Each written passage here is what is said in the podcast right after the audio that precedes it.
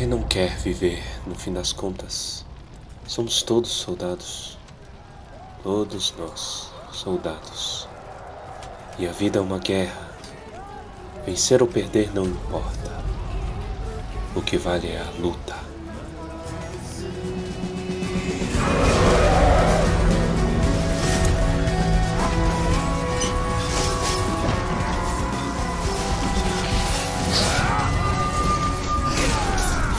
Almari, meus queridos querubins, o meu nome é Pedro.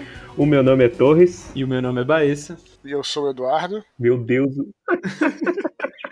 Estamos aqui hoje com um convidado extremamente especial, Eduardo Spor, que marcou muito positivamente a literatura fantástica brasileira. Muito obrigado pela presença, Eduardo. Vai ser um prazer te receber hoje para falar sobre criação de mundos. Eu, eu, arrisco dizer que isso aqui tudo, você tem, você tem dedo nisso daí, Eduardo, porque a gente deve muito da nossa inspiração, do que, que a gente faz hoje, ao seu trabalho também, a você nos seus podcasts. A gente acompanha você já tem o quê? 10 anos praticamente, né? Porra, é, eu tô velho mesmo, verdade. Nessa? Não.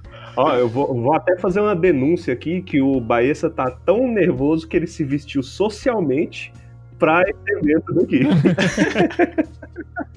Não fique, cara, não fique porque a gente, pô, somos, estamos juntos aí, somos todos iguais.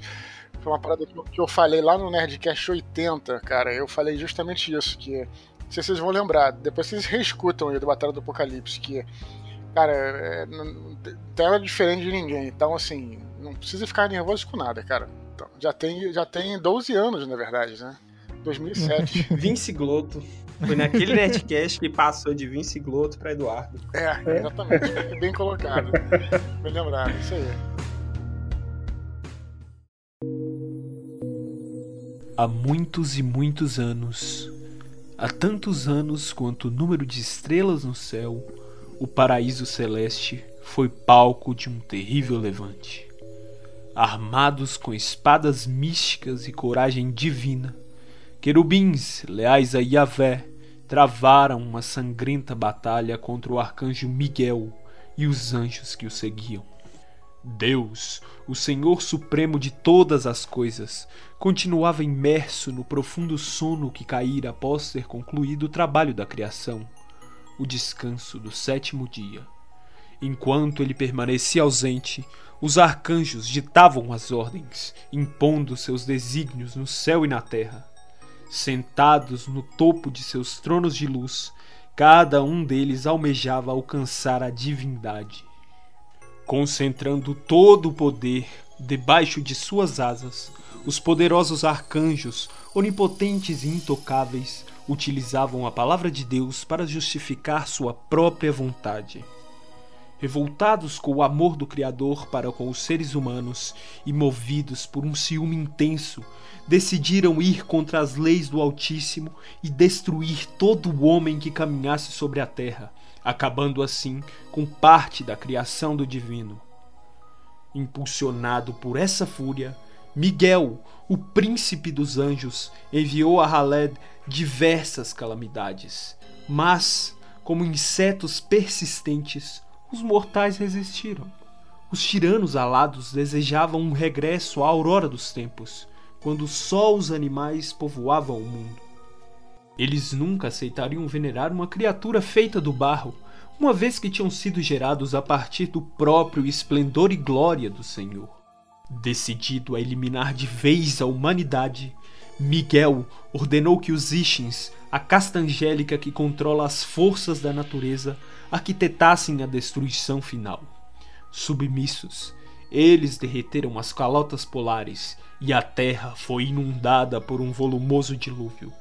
Não obstante, os mortais novamente resistiram. Diante de tanta morte e devastação, uma conjuração teve início.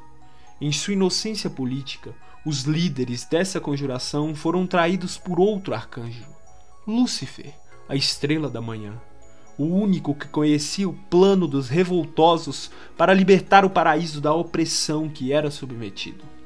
Quando o arcanjo sombrio denunciou as ideias revolucionárias, os rebeldes foram derrotados expulsos do céu e condenados a vagar pelo mundo dos homens até o fim dos tempos.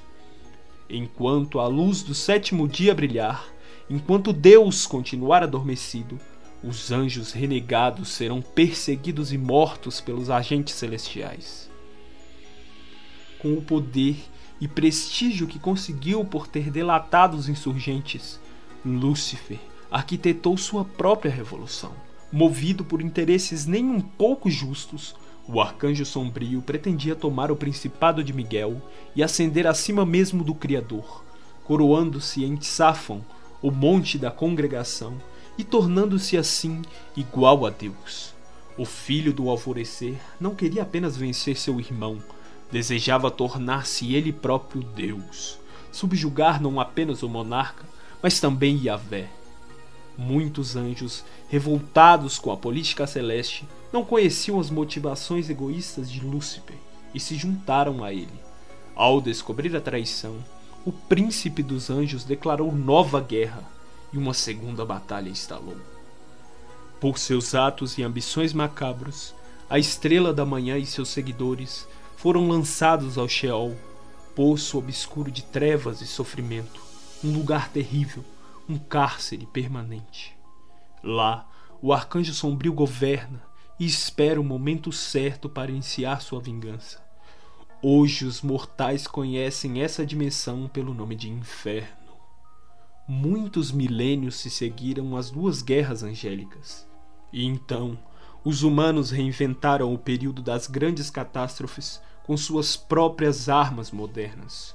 No céu e no inferno, o Armagedon marca o início de uma nova era, quando o ciclo for completado, Deus despertará de seu sono e todas as sentenças serão revistas. O tecido da realidade cairá. Antigos inimigos se enfrentarão e não haverá fronteiras entre as dimensões paralelas. Esse será o dia do ajuste de contas.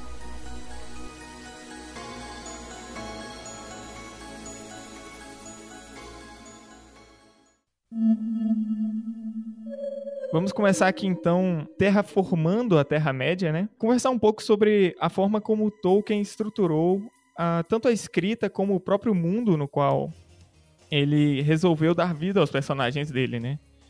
E boa parte da construção desse mundo veio da própria experiência do Tolkien como um, um, linguista, de começar a tentar construir um mundo no qual ele pudesse continuar com os estudos sobre a língua e dar vida à língua que ele escreveu. É o famoso vício secreto do Tolkien, né? Como, como é, é muito bonito, tipo, que a Terra-média basicamente era um palco para ele estudar as línguas. Como que povos começam, desenvolvem a sua língua, como que eles se diferenciam, uma mesma raça pode se diferenciar é, dependendo de onde vivem, como que eles desenvolvem seus costumes, a sua, a sua cultura. Isso é muito legal. No, no Silmarillion, inclusive, eu acho que é uma das coisas mais legais é isso, do desenvolvimento dos elfos, né?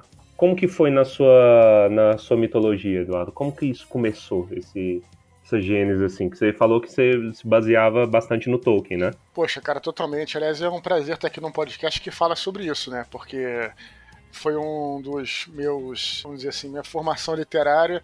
Na realidade, é até interessante, cara, porque eu tentei quando era bem mais novo, né, assim, sei lá, pelos 13 anos, ler, ler Tolkien e não deu muito certo, assim, porque é um pouquinho, eu achava um pouquinho complexo. Aí acabei lendo um outro, uma série de livros de fantasia que talvez vocês já deve, devem ter ouvido falar, chamado Crônicas de Dragonlance, que é de RPG e tal, né? Uhum. E aí eu aí era muito mais simples, eu, eu comecei, eu gostei pra caramba tal. Aí depois, quando eu voltei pro Tolkien, ele já tinha um estofo maior, né? De dessa, dessa, toda essa mitologia fantástica e tudo mais. Já jogava RPG na época, né? Que acho legal, legal deles, dele, né? Nesse caso, foi que você, você falou mesmo, nessa né? coisa da língua ser o, os pilares do, do, do, universo.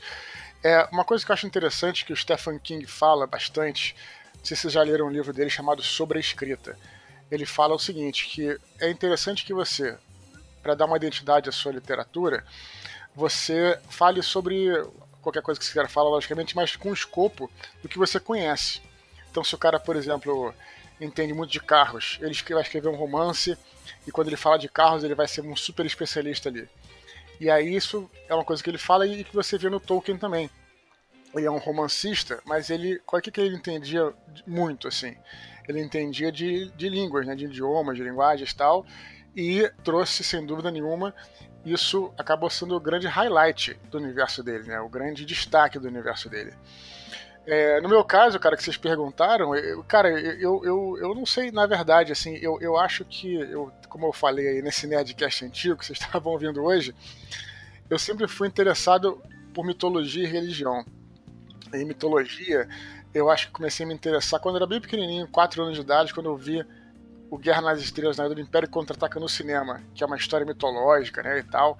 Aquela, aquela construção mitológica me levou a gostar também de religião, nunca tive, não, não tenho nenhuma religião, mas no colégio eu era um dos poucos que me interessava pelas aulas de religião, porque parece que eu entendi os símbolos ali, os signos e tudo mais, né?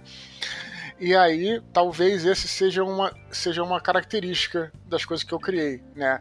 Mitologia, religião, sem entrar muito nessa coisa de dogma da religião, né? Você sabe muito bem. Mas misturando todos os deuses lá, os anjos, os arcanjos, os querubins, os serafins, aí eu, aquilo eu trouxe para minha história, né? Então, romance, né? mais ou menos. Eu tenho que tomar cuidado quando eu falo isso para não me comparar ao grande mestre Tolkien também, porque também a pessoa vai ouvir e falar, ah, tá se comparando, não tem nada a ver. Não tô, não tô indo por esse caminho, não, entendeu? Mas eu acho que esse, o paralelo seria mais ou menos esse, sabe? Faz sentido. É importante essa construção, porque tanto que você havia dito no, no início sobre ser um livro um pouco mais pesado, isso acaba afetando algumas pessoas que tentam entrar, talvez, despreparadas ou rápido demais nesse mundo que porque o Tolkien como um linguista e como uma pessoa que focou nisso, ele deixou transmitir um bocado disso pro próprio livro. Então, O Senhor dos Anéis, ele tem uma, uma leitura... Não, não dá para dizer que é uma leitura complexa, porque é acessível, é, afinal de contas, é cultura pop. Isso. Mas é um pouco mais densa e exige um pouco mais do leitor na, na hora da leitura. Não é um, um livro de leitura rápida. É bom você ter trazido isso da, da mistura, das misturas da religião, né? Porque é difícil a gente, de fato, encontrar esse tipo de conteúdo fantástico trazendo anjos retratados como você retratou. Porque a gente, querendo ou não, foi criado em um país católico. Então, é uma influência muito grande. E você vê nomes que, quando criança, sempre costumava ouvir aplicados a uma história, foi bem legal. E uma história que difere bastante, porque a gente tem uma, uma massa de conteúdo que é apenas nórdico, que é apenas grego, que é apenas alguma coisa em específico. E aqui você meio que conseguiu colocar tudo num caldeirão, usando o universo angélico como centro para isso, né? E suprir um pouco de cada coisa. E foi bem. Acho que foi uma experiência bem legal para todo mundo que estava lendo. Inclusive sendo um livro um pouco mais denso também, né? Ele, uhum. Batalha mesmo, que foi o primeiro é. livro, ele exige um pouco mais de quem tá lendo do que do que o Herdeiros de Atlântida, por exemplo. Exatamente, é interessante você ter falado isso, cara, porque era justamente isso que eu tinha em mente. Olha só como é que, como é que são as coisas, né? De novo, fazendo esse paralelo. Na verdade, não é um paralelo, é uma inspiração, usando o nosso querido Tolkien como inspiração. Primeiramente, sobre essa coisa da Batalha do Apocalipse ser um pouco mais dentro, você tem razão e olha só que interessante, cara, porque eu achava que esse livro nunca seria um sucesso fora do nicho dos nerds, né? E aí isso se provou errado, porque o livro foi um sucesso fora do, do nicho, na verdade. E é uma, é, isso é, faz a gente pensar o seguinte: às vezes a gente é, subestima o nosso público, sabe, cara? A gente não deve fazer isso. Ah, vou fazer um livro facilzinho porque o público brasileiro não entende, não sabe, não, não quer aprender e tal. E eu acho isso errado, assim, quando a pessoa se nivela por baixo, né, cara? Então eu jamais pensei assim, ah, não, vou facilitar aqui, vou fazer um livro mais simples. Não, acabei fazendo um livro, né, como eu queria fazer. Isso é uma coisa interessante, até uma dica para, eu imagino que, se, que, vocês devam ter é, ouvintes que gostam de escrever também, né, ou que tem essa vontade de escrever. Então isso pode ser até uma, uma consideração interessante. E aí o paralelo que eu ia fazer é que justamente isso, cara. Quando eu fiz o, Batalha do Apocalipse, aí o próximo livro foi Filhos do Éden Herdeiro de Atlântida. E aí, cara, olha que interessante. Eu pensei assim, olha, eu quero fazer uma coisa também. Eu poderia fazer um outro Batalha do Apocalipse, Batalha do Apocalipse 2, 3, 4, 5. Mas a história que eu queria contar era outra. Era uma história bem mais intimista, uma história. É, não vou chamar de menor, porque é um adjetivo que pode parecer pejorativo, mas uma história mais simples mesmo era o que eu queria fazer. E aí você vai me dizer assim, pô, mas será que mais simples é pior? E aí eu digo que assim, a gente pode até usar o nosso, de novo, já que a gente tá, eu tô puxando aqui o nosso token pro podcast, justamente porque eu vou te perguntar assim, pô, o que, que é pior ou melhor? O Senhor dos Anéis ou o Hobbit, por exemplo? Não acho que nenhum dos dois sejam. Eu gosto mais do Hobbit até, mas eu digo assim, em termos técnicos, a gente não pode dizer que um é pior do que o outro. Exatamente. Foi uma opção que ele teve, né, de fazer um livro um pouquinho mais é, simples, né? Simples aí no melhor sentido possível, que é o, o Hobbit, né? E o Senhor dos Anéis é uma coisa mais complexa, etc. E aí foi justamente também isso que eu fiz nesse, como você bem destacou, né? No Batalha, aí depois não, eu vou fazer uma história aqui, já falei sobre destruição do mundo, porra vai fazer sobre destruição do universo. Não, calma lá, vamos, vamos, voltar pro. E aí foi isso que eu fiz com o Herdeiro de Atlântida aí, né, cara? Eu tava reouvindo o seu Desconstruindo, né? E que você fala. Pô, cara, que bom que você, que você tá falando dele, cara, porque eu tenho, a gente tem a impressão que ninguém, ninguém escuta a gente lá.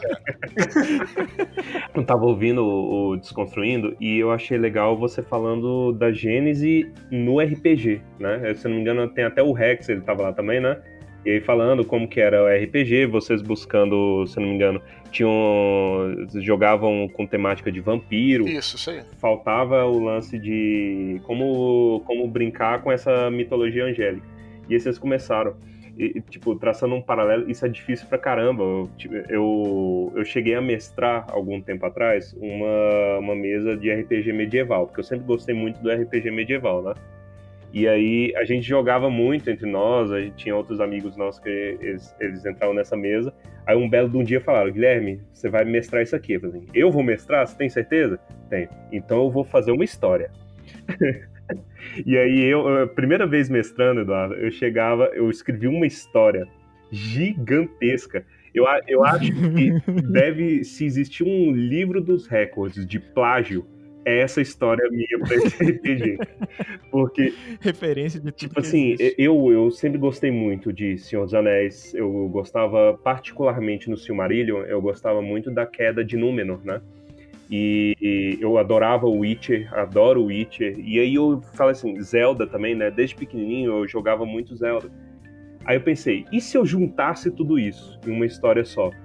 Só que foi descaradamente, né? Eu pegava os elementos, tá? Colocava ali porque não tinha tempo em pensar uma coisa própria.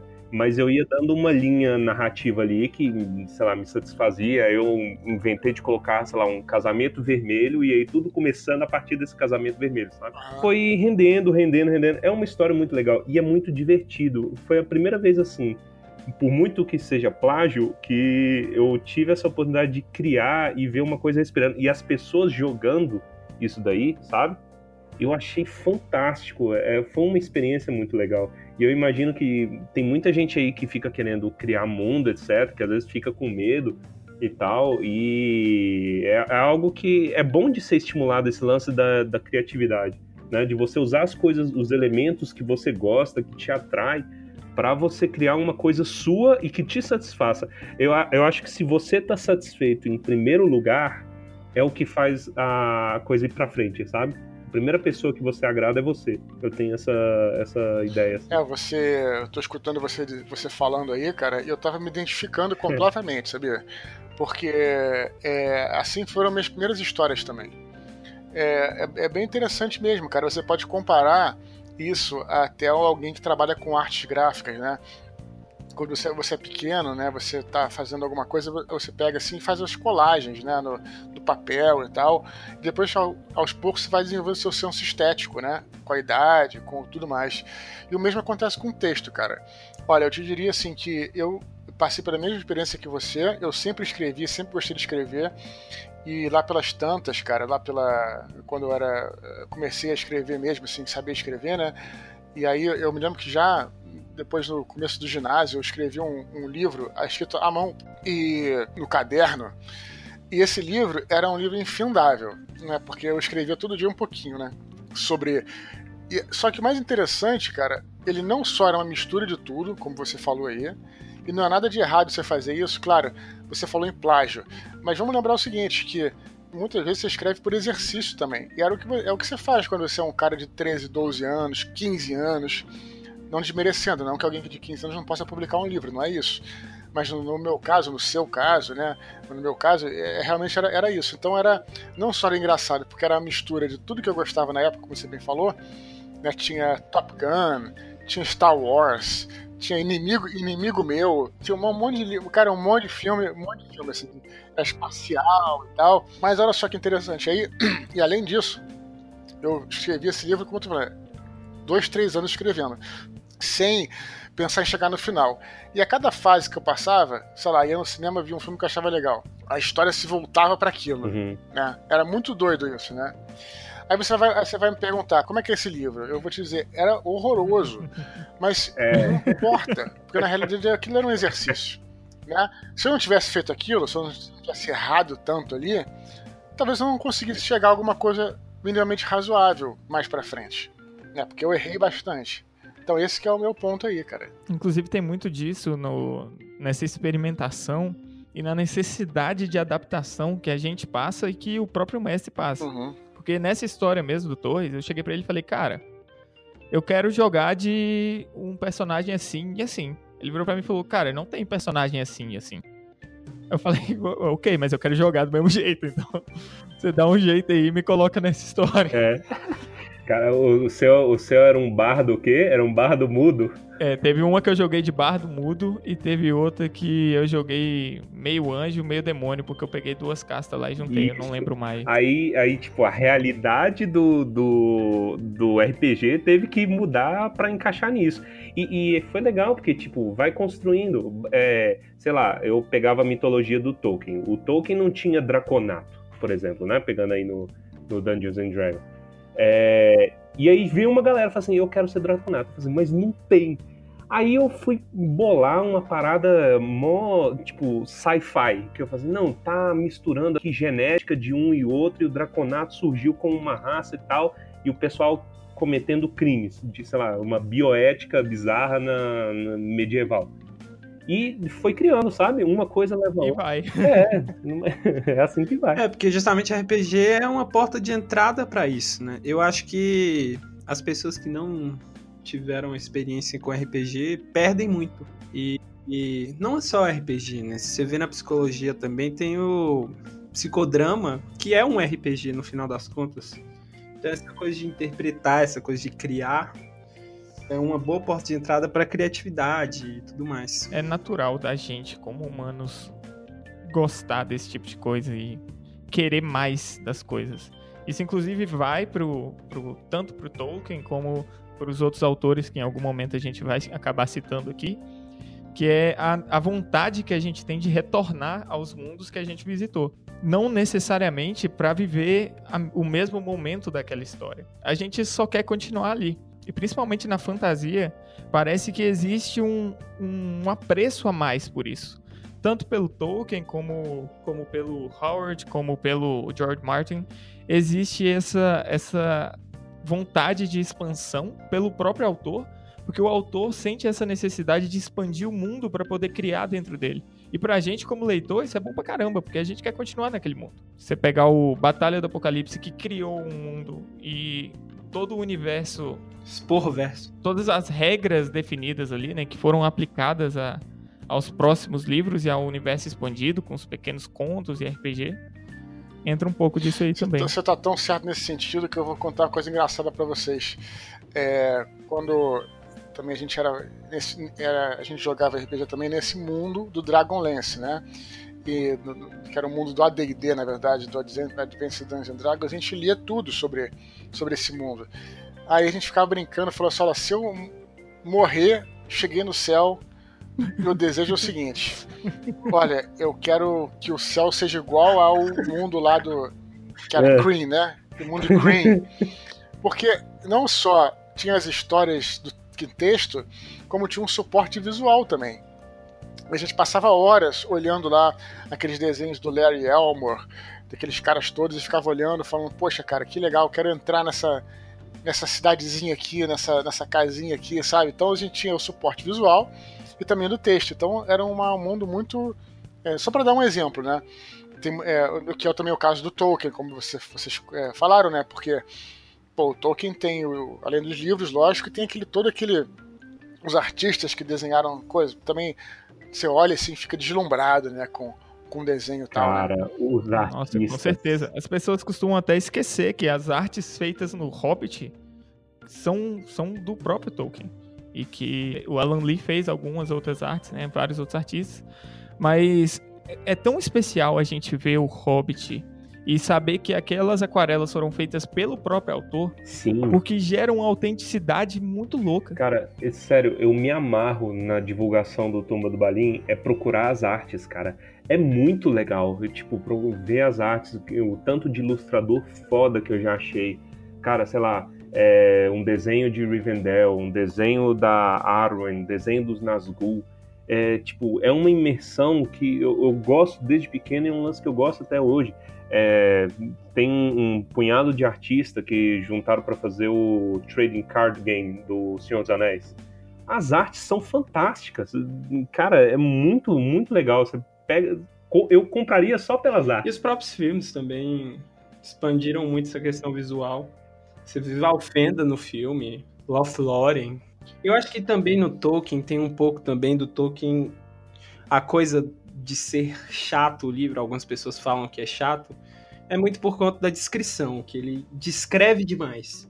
E essa descrição é justamente o que faz a, a nossa criatividade fluir porque você acaba conseguindo visualizar as coisas uhum. somente pelo texto. Ele, o Tolkien tenta construir uma, uma visão pra gente quase cinematográfica, né? Tipo, é isso, ele tenta passar pra gente o que ele está imaginando exatamente. E para quem tem esse apreço, é muito bom. Mas pode ser chato para quem não, não, talvez não seja tão imaginativo. Eu lembro que quando saiu Batalha do Apocalipse, o Eduardo sofreu algumas críticas por causa dos flashbacks, certo? Certo, certíssimo. Lembro bem. E eu acho que é a mesma coisa. Em algum momento, certos elementos literários não encaixam para todo mundo. E é normal, gente. Simplesmente. Eu me lembro, no Nerdcast, eu acho que do primeiro, do primeiro Senhor dos Anéis, o Eduardo falou uma coisa que é muito certa do Senhor dos Anéis, que o Senhor dos Anéis é um livro que se torna muito melhor depois que você acaba de ler. É verdade. Porque justamente você volta tudo na sua cabeça e aí a coisa fica sensacional. Discutir sobre livros, né? Que em grande parte é o que a gente faz no Tumba do Balim, é o que a gente está fazendo aqui sobre as suas obras, é o que, sei lá, é, é uma das coisas mais legais. O, o valor de um livro, você mede, na minha opinião, quando você relê e quando você conversa com outras pessoas sobre. É muito legal isso. Eu fui no lançamento do Hobbit pela HarperCollins, né? Eles estavam lançando aí em vários, várias cidades. Aí aqui em Brasília tava, teve na leitura. E eu conheci uma galera muito legal, vou até mandar um abraço aí para eles, e eles falando tão apaixonados, sabe? Por Tolkien, fazendo, putz, isso aí era, isso aí era foda, não sei o quê, e você fazer piada, faz piada com Balrog, tem o bendito do funk do anel que gerou todo esse o, o, nome desse podcast é por conta do funk do anel essas coisas sabe? É, enriquece demais é muito demais. É eu queria falar uma coisa assim do lado do escritor também que é o seguinte você falou você está falando de descrição você comentou alguém comentou aí sobre no caso dos flashbacks do batalha mas sabe o que eu acho também? Tem coisas que durante a leitura você acha que pode ser um pouquinho chato de estar tá lendo aquilo mas no final das contas é melhor que exista do que não exista, porque aquilo ali vai dar um estofo pro personagem, né? Por exemplo, usando esse exemplo aí que você, você se mencionou, eu poderia pegar o, meu, Batalha do Apocalipse, esse, esse meu, meu, primeiro livro, e tirar todos os flashbacks. Poderia. Seria muito mais dinâmico o livro. Só que os personagens, talvez você não se apegasse tanto a eles. São nos flashbacks, no caso do meu livro, e no caso do Tolkien, no caso de outros autores quando você insiste em falar mais sobre o personagem, você. É, é porque a gente tem hoje uma mentalidade, acho que muito assim. Cara, e, e aí eu, eu vai uma. Pelo menos uma dica de leitura. Não é uma dica, é a maneira como eu ligo, na verdade, não é uma dica, assim. Quando eu pego um livro para ler, muita gente tem aquela coisa, ah, tem uma meta que eu vou ler esse livro até o dia tal. Então, assim, é meio que um check it, checado, sabe? Tipo assim, Conferido, conferido, lê esse livro, conferido, lê esse livro, conferido. Eu convido as pessoas a lerem os livros sem uma data para, sabe, para terminar. Leiam o livro curtindo o livro, levando o tempo que tem que levar. Eu mesmo sou um leitor muito lento, até gostaria de ler mais rápido. Eu sou um leitor lento porque eu não penso nisso assim. Então, é, eu acho que as pessoas às vezes ficam um pouco prejudicadas por essa coisa. Ah, não é tão dinâmico? Pô, mas de repente o fato de estar tá mais morosa aquela, aquela narrativa, os personagens tal, aquilo vai acabar ficando com você depois. Né? Talvez se não tivesse aquilo, é porque quase como se os personagens estivessem vivendo uma vida mesmo. Uhum. Então não é só ir de um ponto A para um ponto B. Isso também não tem problema, não. Você também fazer uma história de um ponto A para um ponto B. Não vejo problema também. Mas quando tem esses, esses obstáculos no caminho e, e, isso que vai também tornar o personagem e a história um pouco mais é, com um estofo maior. Com né? certeza. O batalha, o, o, universo que você criou como um todo, ele é cheio de certas sutilezas. Que, Sim. Como a gente entende o tecido, a forma como o tecido funciona e como isso é influenciado pela própria ação humana. E, e esse tipo de coisa depende muito realmente de você ter uma expansão do universo em si. Alguns personagens, como o próprio flashback da, da Babilônia, é realmente importante para construir aquele personagem. E por mais que você possa retirar ele do livro, uma vez que você lê o livro, você não consegue imaginar aquele livro sem esse, esse é, e, e, eu te diria o seguinte, da Babilônia o pessoal até nem reclama muito. O cara reclama muito o flashback que tem de que é em Roma, né, que começa na China, e o cara vai até Roma, tal. Esse pessoal reclama muito, ele ele é bastante longo mas eu fico pensando aquilo ali. É, talvez se tirasse aquilo, será que o personagem. Você ficaria tão apegado ao personagem? Eu penso assim. Mas também, e também sempre lembrando o seguinte: aquilo faz parte, é, vamos dizer assim, da. Faz parte do, do, do, que eu quero contar na história. Aquilo, tudo que o personagem passa ali não é em vão. Você tá entendendo? É algo, pode até realmente ser longo, mas aquilo ali é, é uma coisa importante pro, pro Ablon, pra Shamira, que é uma história dela que começa na Babilônia, como você falou aí. Nesse segundo flashback, a história dela se fecha, eu não vou dar nenhum spoiler aqui. Então as coisas acontecem, mas é, realmente é porque talvez o cara, pô, queria saber logo o que estava acontecendo, ele teve que fazer uma pausa e tal. Então acho que é um pouco isso. Eu acho que se for bem feito, cara, isso traz uma profundidade. Ah, essa palavra que eu estava procurando. Uma profundidade à história e aos personagens. Então eu não vejo problema, não, sabe, cara? O, o Eduardo citou o, o King. Tem uma galera também que reclama muito que o Stephen King enrola demais pra coisa acontecer no livro. Que ele constrói demais o personagem antes de fazer qualquer coisa com ele, mas é justamente para você se importar com o personagem, porque ele tem profundidade, ele é real. Agora, se você tudo bem também, a história pode ser rasa e vai ser uma história de qualquer jeito, mas vai criando profundidade, vai criando. O personagem vai ficando mais crível, as coisas vão ficando mais críveis, vão ficando mais concretas, você vai construindo mais na sua cabeça. Da mesma maneira, você tem, por exemplo, o Martin. O, as descrições que ele vai fazendo, o Martin ele brinca muito com os nomes, né? Mas uma coisa engraçada, eu acompanho muito o Reddit de Crônicas de Gelo e Fogo. E lá é, eles fazem uma listagem das comidas, por exemplo. Como que o Martin escreve as comidas de uma maneira espetacular. Tipo assim, os jantares da corte são uma coisa espalhafatosa e ele descreve, ele se dá o trabalho de falar dos vinhos, de escrever os vinhos e como que é isso. Ele deve e... gostar muito de comer, né? Deve é excelente, né? Não, eu digo. De, Já de, entrega. Não, eu, não, não, eu digo isso sem nenhum tipo de. de uma forma nenhum, nem um pouco é, pejorativa, uma forma legal mesmo. Sim, sabe? sim cara se interessa por comida, se interessa por bons vinhos, se interessa por uma boa comida, e aí ele traz isso pra história dele. Né? É, se, você, se você vê a contagem de vezes que aparece a palavra lampreia, tudo é torta de lampreia, na, sempre na corte. Só que aí, o que acontece? Quando você vai, por exemplo, pra patrulha, tem uma descrição completamente diferente das comidas de lá. Quando você vai pro populacho, né, tipo, o pessoal servindo servindo aquela, aquela, aquele guisado deles lá, é uma coisa to, muito diferente da riqueza da corte. E aí você consegue traçar esse paralelo que como que a riqueza, né, como que o status social influencia no que, que a pessoa come.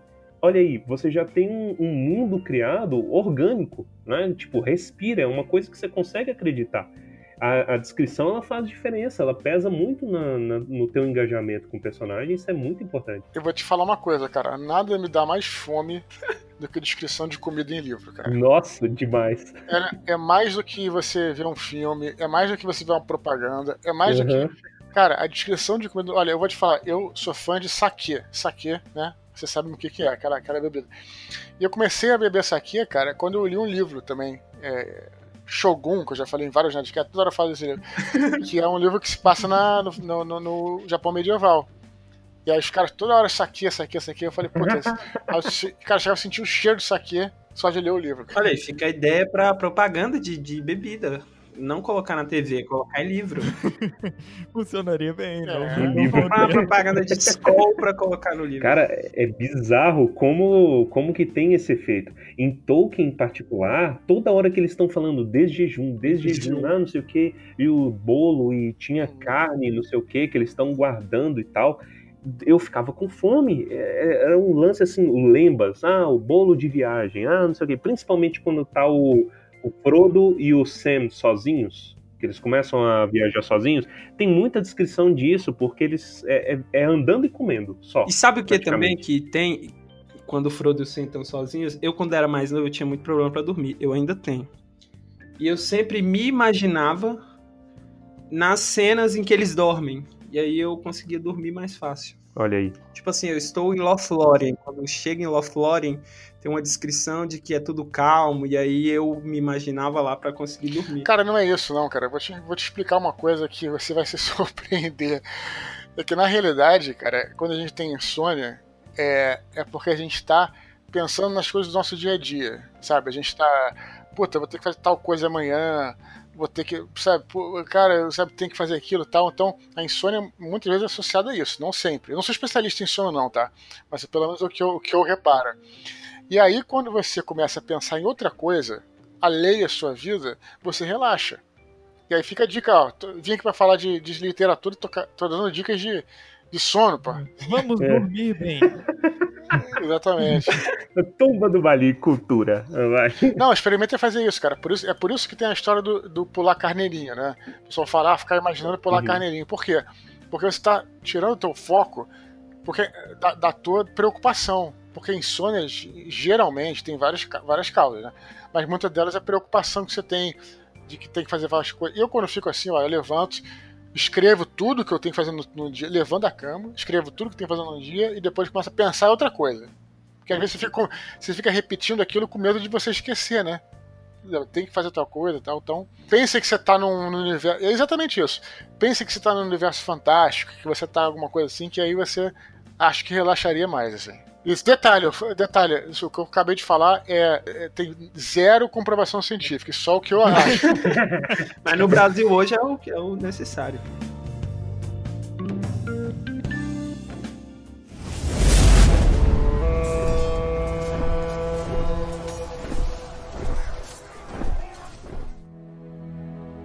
No caso do Tolkien em específico, é como se os livros tivessem sido escritos na própria Terra-média pelos personagens que a gente conhece. E o Tolkien tivesse meio que feito um trabalho de editoração, de. não sei se é essa a palavra. Tivesse meio que funcionado como um editor e juntado e mudado algumas partes. O que também foi feito durante a própria passagem do livro de mão em mão pela Terra-média. E, e isso às vezes é uma forma de, de transmitir uma sensação de realidade pra gente que tá lendo e transmitir essa sensação de, olha, eu me sinto dentro desse mundo, talvez esse mundo tenha sido real em algum momento e você pode trabalhar em cima disso para aumentar a imersão da, da pessoa. No caso do, dos seus livros, Eduardo, a gente tem essa imersão por outra forma, que é, que é o livro se passar aonde a gente conhece. É o livro se passar no Brasil e a gente ter referências brasileiras nesse meio. E é muito legal e é algo que, cara, a gente simplesmente não, não vê com tanta frequência. O espaço de Santa Helena, por exemplo, é muito brasileiro, no fim das contas. Não, é quando você tava falando, eu tava. Primeiro eu pensei no Batalha do Apocalipse, depois você puxou Filhos do Éden e realmente foi, foi isso, cara, porque é, e, e, quando eu, Batalha do Apocalipse, quando eu fiz aquela cena de, de luta na ponte Rio-Niterói, eu, eu achei que ia ser até motivo de chacota, assim, né? As pessoas iam achar que aquilo ali E, e, sabe que eu fiquei muito surpreendido porque eu fiz daquilo da maneira que eu achava que era, que era legal ser, achava que era melhor do que se eu botasse uma cena em alguma, sei lá, numa cidade como Nova York e tal. E acabou que aquilo acabou, sabe que aquilo virou o diferencial do livro justamente isso, né? Não foi uma coisa que depreciou o livro, foi algo que foi o diferencial, foi algo que fez as pessoas até terem uma curiosidade. Agora é uma coisa muito difícil de fazer, porque você está usando a realidade que a pessoa pô, vive todo dia. Né? Então, como é que você vai colocar um elemento fantástico aí? É, aí, obviamente, tem toda aquela coisa né, do tecido da realidade, que tem toda aquela história, tudo, né? Que, que tem essa, essa coisa. Mas, mas o interessante é isso, porque eu, sei lá, no começo achei que poderia até ser uma coisa ruim e acabou virando justamente o que era o diferencial da, da história, né? Ser feito no Brasil, né? Claro que depois, em, em outras situações, em outros livros, eu saio para outras é, para outros países e outras realidades. Mas é. sempre tem uma cena no Brasil, né? Bem legal você poder visitar esses lugares novos e visitar os que são do nosso dia a dia, ver as referências do nosso dia a dia. Justa... É, cara, justamente isso talvez venha, talvez aqui, né? Especulando, talvez, talvez venha do, dos RPGs, né? talvez venha do Vampiro a Máscara, que não sei se já viram falar, que é um RPG que trabalha muito isso, né? Os vampiros eles têm, existem na sociedade, mas eles são tão escondidos. Que também não é uma invenção do, do RPG. Né? Mas tem, tem vem, da, vem de, desde a Anne Rice, quer dizer, vem muito antes disso, mas a Anne Rice aí, com Crônicas Vampirescas, né? Entrevista com o vampiro e tal. Os vampiros existiam, mas eles se fantasiavam de seres humanos, né? Então é justamente isso, né? Quando os anjos estão na Terra materializados e, e, e, e vamos dizer assim, é, estão é, travestidos de seres humanos, para falar assim, eles você não percebe, né, cara? Você não percebe nada. É, então, foi o que você falou. Talvez aquilo possa ter acontecido, né? Mas ter sido da realidade, de repente, né, barrou aquela, aquela, aquele feitiço, aquela, aquele efeito sobrenatural. Então, isso é, isso é coisa, por exemplo, o próprio Herdeiro de Atlântida, como você estava mencionando aí, é, você tem lá uns, é, uns umas criaturas que se tomam a forma de policiais, por exemplo, né, cara? Então, aí você, pô, vai observando aquilo ali, o cara faz uma blitz aí pega o cara, tal, então, é coisas que acontecem, mas que, né, sob perspectiva sobrenatural, pode ser visto de outra forma, né? No Anjo da Morte também, quando eu descrevi aquela batalha na Normandia, é, Aí, como o Daniel, que era um personagem antes, ele podia conseguir enxergar as almas dos caras morrendo e tal, né? Então, tudo isso aí são coisas que, né, faz paralelo com o nosso mundo real, né? É, e isso muda, muda um pouco até a forma como eu imagino você escreva o livro. Porque o Tolkien, ele foi lá nas influências, tanto da mitologia como, como da própria história, mas no, no fim das contas ele estava construindo majoritariamente um mundo completamente novo. Quando você se propõe a, a retratar um lugar, você tem um trabalho de pesquisa um pouco diferente, imagino eu. É, é, é, é, realmente é. Apesar de que não deixa de ser um mundo fantástico, né? Isso aí eu, eu até gosto sempre de falar que meus livros são de fantasia porque afasta os malucos, né? Hum. Vamos falar assim. Porque você fala, não, mas aqui é tá querendo reescrever a Bíblia e tal. Eu falo, não, cara, isso é fantasia. Tipo, eu falo assim, é tipo, é tipo Senhor dos Anéis. Eu falo assim, sem querer, de novo, me comparar, mas é porque me afasta. Não, é, cara, é um livro de fantasia. Mas realmente é uma versão diferente, né, cara? É uma versão diferente do nosso mundo. Mas é, é claro que requer. Acho que as, duas, as duas coisas requerem muita pesquisa. Né? Por um lado, o Tolkien ele é, gastou tempo criando tudo aquilo do zero eu não criei do zero. Por outro lado, o trabalho que você tem aí, olha que interessante, é o trabalho de você também é, respeitar, né? O pesquisa para você respeitar, né? Eu sempre eu tenho um exemplo que eu sempre já falei em alguns podcasts que durante durante o Anjo da Morte o personagem ia pro Vietnã e eu queria colocar uma música, né? Queria descrever uma música que eu sempre ouvia do Vietnã, só que na verdade, a música eu vi que a música foi lançada depois da época que ele foi, então eu não podia colocar a música. E aí, se de repente eu botasse a música só, ah, falo que é licença poética e tal. Poderia fazer isso. Afinal de contas, é um mundo de fantasia. Mas não ia ficar uma coisa um pouquinho tosca? Ia. Então, né, por mais que seja fantasia, é sempre bom também você ter essa pesquisa para você poder andar nessa linha. Você sai dessa linha, talvez a gente, mais novos, né? Talvez a gente não, não se importe, mas de repente um cara que sei lá, tinha 10 anos ou, ou 15 anos em 1968, vai olhar aquilo e vai, opa, peraí, tem um erro aqui. E ele já é catapultado para fora da história, né? Quebra aquela magia da literatura, né? Que aliás que é o que o Tolkien também tem muito, né? Essa coisa. É, ele faz ser crível aquilo, né? O, a realidade do, no mundo do Tolkien, mesmo sendo criada, é legal quando você vê, o, você traça sempre paralelos, né? Você vai sempre vendo a aplicabilidade. Uhum.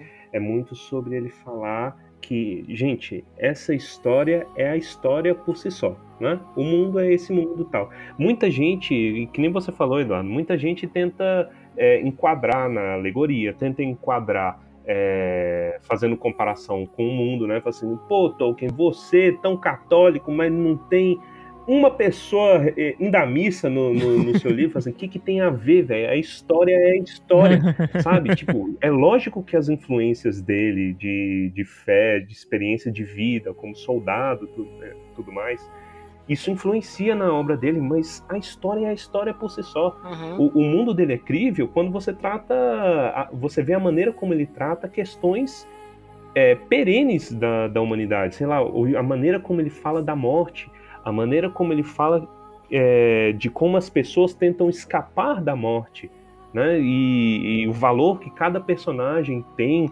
com o mundo, com a terra, com a simplicidade, com o poder, com o ouro.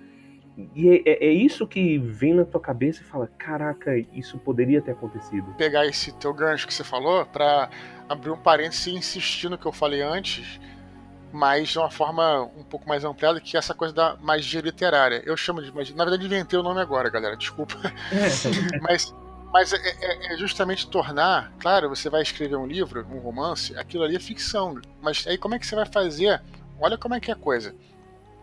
Papel e tinta virar realidade. É isso que eu chamo de, isso que eu chamo de magia da literatura. E, e, isso eu aprendi até um pouquinho antes, não foi nem lendo fantasia, nem lendo Senhor dos Anéis, eu aprendi, né? Eu percebi. Quando eu, já li, quando eu era criança eu já lia e tal, mas aí eu, eu, minha primeira entrada na literatura adulta foi através do, do Sherlock Holmes, né? Me introduziram na literatura. Aliás, é uma excelente maneira de introduzir alguém, porque é um romance policial, é um jogo, né? Então é bem interessante fazer isso. Então, cara, é, eu ficava impressionado como é que ele, no primeiro livro que eu li, que foi Estudo em Vermelho, que é o primeiro livro da série, ele descreve ali o, aparta o apartamento o quarto do Sherlock Holmes. E eu consegui imaginar aquilo. E aí eu nunca tinha visto um filme do Sherlock Holmes, aí depois eu vi. E aí eu, cara, eu me senti tão prestigiado, cara, porque era igual ao que eu tinha imaginado. E nem é uma descrição muito ampla, né? Então como é que esse filho da mãe conseguiu né? Ele não dispõe de nada, ele não dispõe de figurino, ele não dispõe de cenário, ele não dispõe de atores, ele não dispõe de nada. Como é que ele conseguiu fazer esse troço entrar na minha cabeça, sabe como é que é? Então, que isso que eu chamo, eu chamo de magia da literatura, que eu acho que, obviamente, né, a gente está falando do Tolkien, no caso ele também tem muito, né? E é tornar todo esse universo dele crível por causa fazendo dessa maneira como vocês falaram. Eu acho que as pessoas que gostam desse tipo de livro, eles têm um, um, um potencial imaginativo um pouco um pouco mais desenvolvido ou gostam dessa, dessa sensação de imaginar coisas, né? Isso é suprido por uma literatura fantástica bem escrita, porque você tem a capacidade de imaginar aquele mundo e isso extrapola de todas as formas possíveis, porque quando você lê sobre comida, por exemplo, que a gente comentou um pouquinho atrás, a comida é. Você imagina a comida, a comida tem o gosto que você quer na sua cabeça e as coisas vão se encaixando. E é muito legal ter essa, ter essa experiência e ler livros que conseguem transmitir isso tão bem. Porque normalmente livros de, de leitura rápida não tem tanta tanto não tem tanto esse potencial. Uhum. Mas o Sherlock Holmes consegue, de fato. E ela é uma literatura bem leve, pelo menos eu, eu tive essa impressão.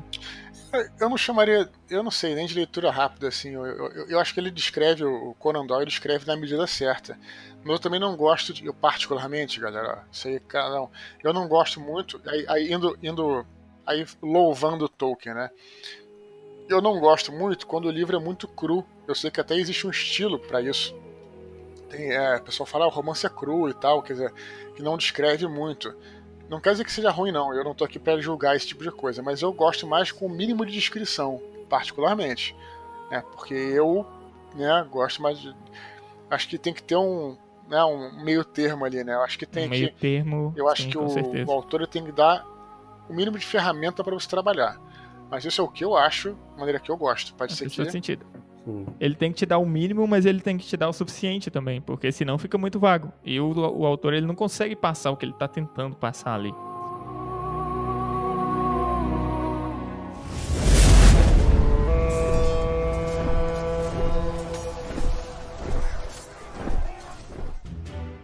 É, qu- quais que são as suas influências em relação a, a Conan?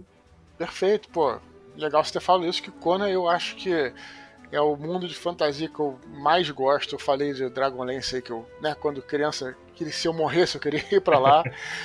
Falei sobre, falamos sobre o Tolkien, que eu também respeito muito, gosto pra caramba também. Mas incrivelmente, cara, incrivelmente, é, o Conan pra mim foi mais marcante. Né? É, eu brinco, faço uma piada o pessoal zoa, me zoa muito quando eu faço essa, essa piada. Que agora vocês não vão achar graça porque eu já falei que é uma piada, mas assim, teve uma época da minha vida que eu não ia pra cama sem o Conan. Não sei se você já ouviu falar isso em algum podcast. Porque eu, eu, eu, eu, eu comprava lá a Espada Selvagem de Conan e sempre que eu ia dormir, eu lia um pouquinho. Na verdade, eu ia, lia, às vezes eu lia a revista toda, dependendo, né? E ali, claro, ficava em. Pô, é, uma, o, que eu, o que eu acho impressionante e que me influenciou muito em relação ao Conan foi justamente como é que ele criou a tal era iboriana, né? Que é uma versão, é, na- é a Terra mesmo, né? Mas é uma versão anterior da Terra, do nosso planeta, antes de certos cataclismos que, em tese, teriam acontecido né, na fantasia que, ele, que, o, que, o, que o Robert Howard inventou. E aí é tão interessante, cara, porque na realidade o que ele faz é, é fazer uma história na Terra, só que sem o comprometimento de ser tudo certinho, histórico, os locais, os locais certos, né? Ele pode colocar monstros, inclusive, o, o, o- diabos, o que ele quiser botar, demônios e tudo mais, ele coloca ali.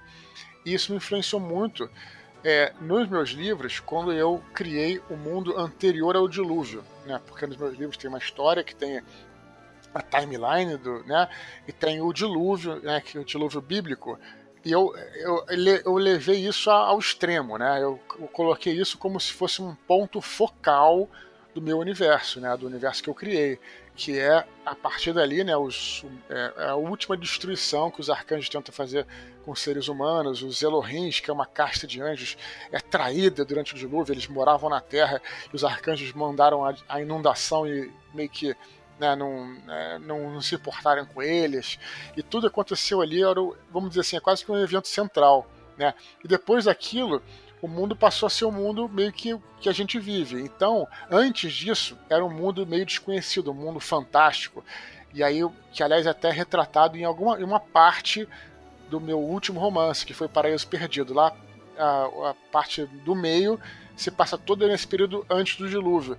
E vou te falar, cara, foi uma das partes que eu mais gostei de escrever, que era quase como se eu tivesse com um personagem caminhando pela era iboriana do Conan, sabe, cara? Eu acho que tem muito isso, os autores, né? Vocês que querem escrever aquilo que você gostaria de ler, né? Então tem uma cena, cara, eu me lembro claramente disso, cara, que, que eu gostava muito do Conan, as histórias que ele. Ilhas Perdidas, né, cara? Que ele sempre eh, encontrava, assim, chegava numa ilha tal. E aí tem uma hora que eu escrevi também numa cena que é no Vale da Morte tal, que, que é mais ou menos isso também. Então, é. É um super autor, cara, para quem gosta de, de quem está aqui num podcast sobre sobre Senhor dos Anéis, sobre Tolkien, quem gosta de Tolkien, cara, vale a pena correr atrás das obras de Robert Howard. Isso é um, pô, uma fantasia muito legal mesmo, É, a, cara. a gente vê alguns detalhes que acabaram refletindo um pouco também, até na sua obra, que o primeiro, o primeiro livro que ele. O primeiro conto, na verdade, né, que ele lançou lá na Weird, Weird, Tale, Weird Weird Tales, se não me engano. Tales, né? Isso. É, Mesmo lugar onde Lovecraft, a galerinha costumava posta, é, divulgar. É, ele foi. no primeiro conto, o Conan já era rei.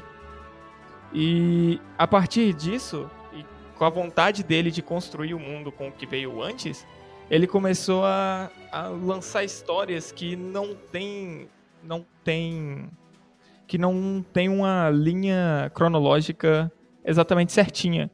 Então, com isso, ele, pode, ele podia viajar para frente ou para trás na, na linha do tempo do Conan e construir o mundo da forma que ele julgava conveniente. Eu acho que isso é uma ferramenta muito boa, né, mano, do autor.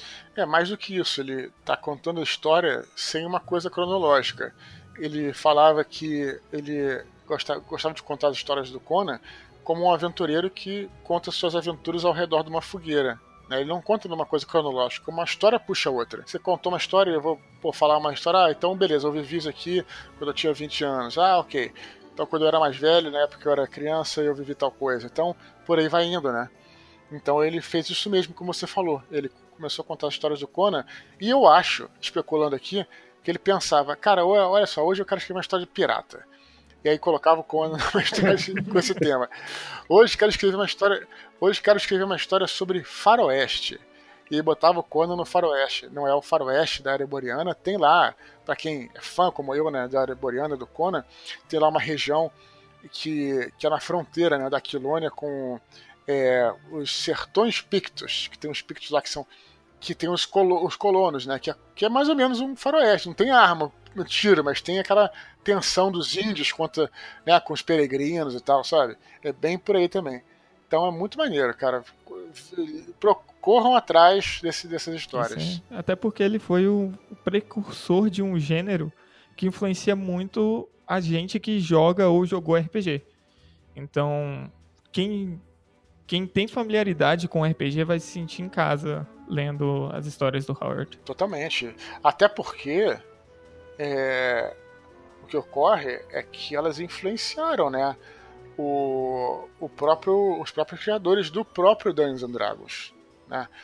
O que eu acho interessante também, vou contar uma história para vocês que eu contei. Olha só, galera, no Nerdcast 13.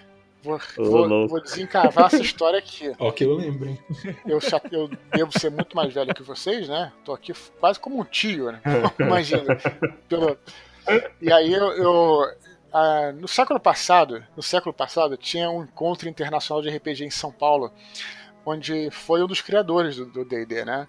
O Dave Arneson. Na realidade, Dave, Dave Arneson ele era mais criador do que o Gary Gygax, que é outro criador, porque o Arneson era o cara que foi o primeiro mestre de RPG do mundo, foi o Arneson. Hum. Quer dizer, foi o primeiro cara que trouxe o conceito do mestrar, né? E aí, cara, a gente foi perguntando pra ele, tinha um, amigão meu que é o fanzoca do, do, do, Tolkien, né? E perguntou se se inspirou no Tolkien, e ele falou que não. Falou, não me inspirei no Tolkien, eu já li Tolkien, gosto de Tolkien, mas o que eu mais me, me fez inspirar, ele falou, ele citou o Robert Howard, e é, ele citou também um, uh, o Fritz Leiber, que é um outro autor, falou de André Norton, falou alguns autores e é bem interessante quando você vê, só saindo um pouquinho da curva, mas acho que vale a pena esse comentário, quem joga Dungeons and Dragons realmente entende que o D&D, os mundos de D&D, são muito diferentes dos mundos da Terra-média. Não é que são piores ou melhores, são muito diferentes. A magia da Terra-média é mais sutil, né? Você, por exemplo, eu não sei, não, não, não, não tem muito o clima da Terra-média, por exemplo, uma grande cidade com guildas de ladrões. Isso é típico do D&D, que é típico do coisa do, do Conan. É típico do Fritz Leiber, que era um outro autor que também tinha um bárbaro parecido com Conan. Vocês estão me entendendo? Então, é, eu achei que valeu esse comentário porque a galera que escuta talvez goste de mundos fantásticos e vale a pena você, você fazer essa é, você explorar outros mundos literários fantásticos também, né? Só, só, só é, botando, colocando negrito, então, para quem não conhece, Fritz Leiber, então, é um outro autor semelhante ao, aos Pulps, ao Robert Howard, que vale a pena correr atrás também, cara. Muito bom. Porque a coisa no a coisa do Tolkien é porque é muito preto e branco. Os personagens são bons ou maus, não tem tons de cinza quase. E aí esses autores já o Fritz Leiber é as crônicas de Lankmar, né? Isso, a cidade de Lankmar, é isso mesmo. Você sabe que eu acreditava muito nesse lance do preto e branco até recentemente no Tolkien. O Tolkien tem alguns pontos em que ele insere muita nuance, sabia? Principalmente no Frodo. É, é, tipo assim, eu fico ansioso para já falar nisso, mas a gente tem que esperar quando a gente começar a falar, quando a gente terminar de falar do Retorno do Rei, na verdade, né? É sobre a falha do Frodo. Eu estava vendo uns artigos falando sobre por que, que o Tolkien escreve o Frodo falhando. E justamente porque o, o, o Tolkien não gostava da ideia de paradigma. Então, sei lá, tal personagem como sendo a âncora moral perfeita na, na história dele. Por muito que pareça, né? Você tem os alinhamentos dos personagens e tal.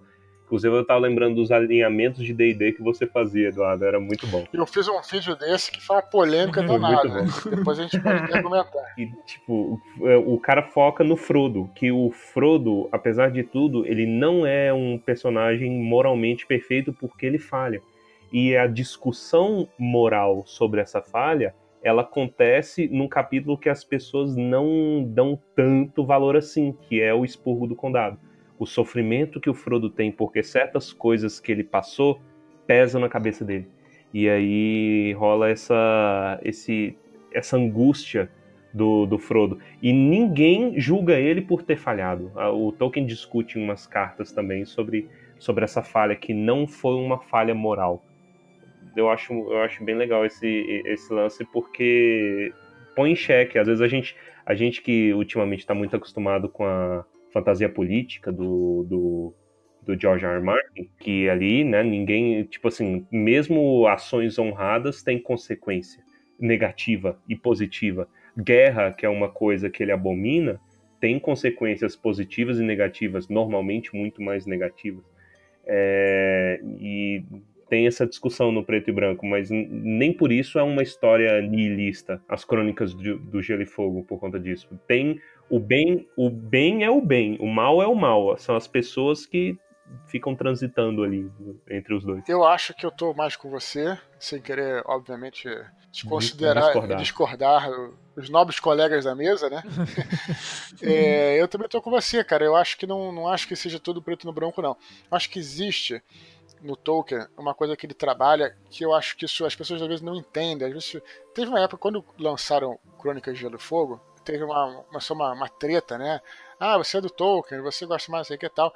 Eu acho que são duas é, narrativas muito diferentes, porque o Tolkien trabalha com uma coisa, também acho que já falei isso em alguns podcasts, chamado arquétipo, né? E são, é uma, são histórias arquetípicas. Isso não é ruim nem é bom, cara, é uma opção que o cara teve. Qual é a diferença de se trabalhar com histórias arquetípicas? Os arquétipos, eles, é, eles são muito reais. Aí, ah, o arquétipo não é real o Aragorn não é real, né? Porque o cara é incorruptível tal. Cara, aquilo, aquilo ali, aquele personagem, ele é um arquétipo. Ele, ele é, vamos dizer assim, ele representa parte de sua personalidade. Nós todos Sim. temos é, nossa personalidade, Aragorns, nós temos, nós temos Gandalf, Gandalf, somos às vezes cavaleiros incorruptíveis, em algumas situações nós somos o mentor, outras situações nós somos aquele aquele sujeito é, vamos dizer assim, é, novo, que, que, que, que é, não sabe de nada, que é o caso do, do, do, Frodo, né? Então, cara, né? Então, assim, aí você vai me dizer assim, será que isso é mentira? Será que isso não existe? Claro que existe, cara. Quem nunca se comportou como Frodo, cara? Quem nunca se comportou como Aragorn em algumas situações? Quem nunca se comportou como, como o nosso querido Sam, né? Que é o cara que. Lembra o Alexandre falando sobre isso num dos podcasts? é o cara que cuida. Quem nunca foi isso, entendeu? Então ele trabalha que isso não é que seja uma mentira, não é que seja errado, cara, não é que seja real.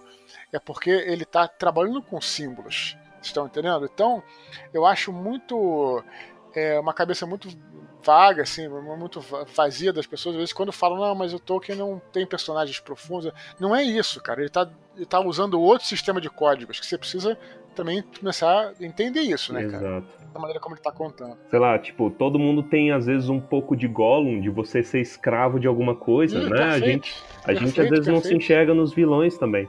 O, o, tem uma frase que o Baessa gosta de atribuir a Minas Gerais, que é de boa intenção, o inferno tá cheio. Eu não sei de onde é a referência, mas é, a gente deixa que é de Minas Gerais.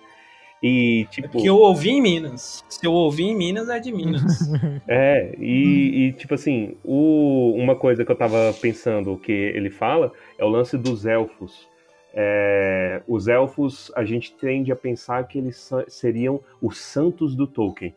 né? O, que os caras não são corruptíveis, eles são perfeitos, eles estão acima do querer e o do gostar e o não gostar. Só que eles falham e eles falham tentando fazer o bem. Eu, a gente já discutiu isso em algum episódio do Hobbit, eu não vou lembrar qual, sobre a forjadura dos anéis. Por que, que a forjadura dos anéis, por parte dos elfos, né? Por que, que eles toparem essa, esse rolê é uma coisa má? Porque é eles tentando fazer um bem. Qual é o bem? Você preservar as coisas e deixar o mundo eternamente bonito como ele deve estar na sua cabeça. E isso é ruim porque você está alterando a realidade. Não é assim que o mundo funciona. É, Por isso é uma faz, maldade faz sentido, que entra sentido. no coração. O, tipo, é, o mal utilizando-se do bem que você quer fazer para agir. Os elfos sendo um, um canalizador do mal. Olha aí, você não é, não é, como é que fala? Não é branco, puramente branco ou puramente negro. Tem as nuances aí. É, Perfeito, é muito maravilha. Bom. Ficou todo mundo. Falou tão, tão bonito que ficou todo mundo calado. Pegando um pouco disso de vocês terem falado das peculiaridades do Tolkien, desse uso de arquétipos dele, tem alguns outros detalhes, e esse eu vi em uma, uma palestra que eu não sei se isso foi de fato algo é, intencionalmente feito pelo Tolkien, mas é algo que se repete ao longo da história, que é a gente aprender sobre o mundo junto dos próprios personagens. Que é muitas vezes o personagem que tem foco nas cenas é o personagem que a gente que é o personagem que tem menos conhecimento naquele momento. Então, você tá é o orelha. é, é o orelha. Então, no início nós temos o, o nós temos os hobbits, né, que são muitas coisas do mundo são novas para eles. Então, quando o Frodo faz uma pergunta pro, pro Aragorn, a gente está aprendendo junto do Frodo. E isso se repete ao longo do livro várias vezes. E, inclusive, por exemplo, quando a, a sociedade se separa e, e fica o, o Gimli, o Legolas e o Aragorn, ele, a voz é dada pro Gimli, que é a pessoa que questiona mais e que quer saber, não sei o quê. E isso foi uma coisa legal. Quando eu li isso, eu imediatamente lembrei do começo do Filhos do Éden, que é quando a gente tem a oportunidade de aprender junto de um dos personagens, que está sendo também reinserido no mundo angélico. E foi muito legal ver isso. Isso foi intencional, Dudu? Foi aleatório? Cara, foi até interessante você estar tá falando isso, porque a gente está falando aqui de arquétipos, né? A gente acabou de falar sobre isso. E é, existem os arquétipos, a gente que é o arquétipo do herói, que eu falo, que eu falo no Nerdcast, desde os Nerdcasts ancestrais, falo sobre isso. Que é muito bom, né? Virou até brincadeira, virou, virou, virou até um folclore, né? Uhum. Mas sabe o que é legal, cara, dessa história toda? É justamente você, você realmente. É bacana mesmo você estudar os tipos de herói, né? E aí vou falar um pouco sobre isso aqui, porque acho que tem até a ver com o podcast, tem a ver com o que eu escrevi também várias vezes, né? E aí tem o herói relutante, tem vários tipos de herói e tal. O herói oriental, ele é, é, foi forjado, especialmente no Japão, num período muito específico da época do Japão, que foi, a, é, foi é, depois da Batalha de Sekigahara. O Japão é, é, uma, teve uma batalha que unificou o Japão né, em 1600, e muitos desses samurais, que eram grandes soldados, cara, do, do exército, que foi o exército que perdeu, ficaram sem senhor, foram chamados ronins, né? Vocês já devem ter ouvido falar.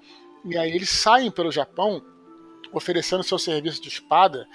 E os caras eram andarilhos, vagabundos, né? Vamos dizer assim. Só que os caras eram fodas, assim. Os caras eram excelentes espadachins e às vezes eram até generais.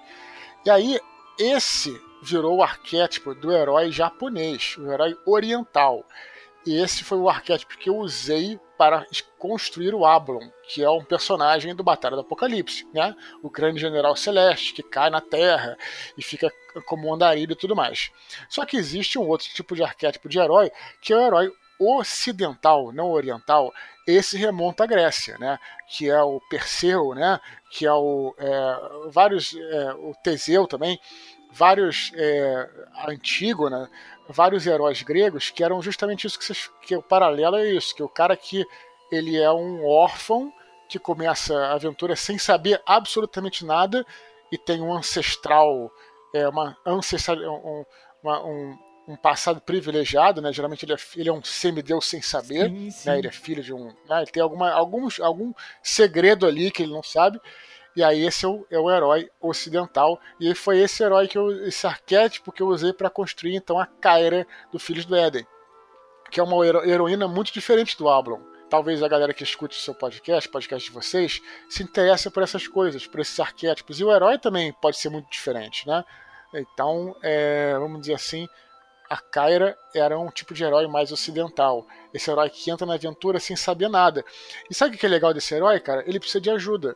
Ele precisa dos companheiros dele, ele precisa encontrar aliados pelo caminho que vão ajudar ele, um mentor e tudo mais.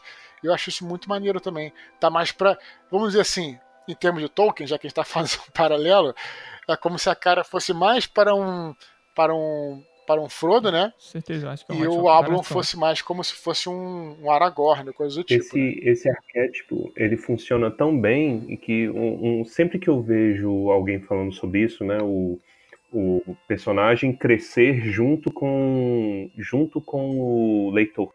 Eu lembro de Harry Potter. Harry Potter, eu acho que ele funcionou tão bem por conta disso, sabe? Você conhece o mundo mágico junto a, a J.K., ela fez um, um, trabalho espetacular nesse sentido.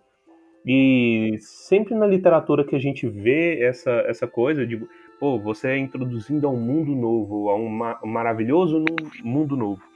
E vai aprendendo junto com o personagem isso te estimula, né? É, você tem um ponto de vista com quem você identifica. Com certeza.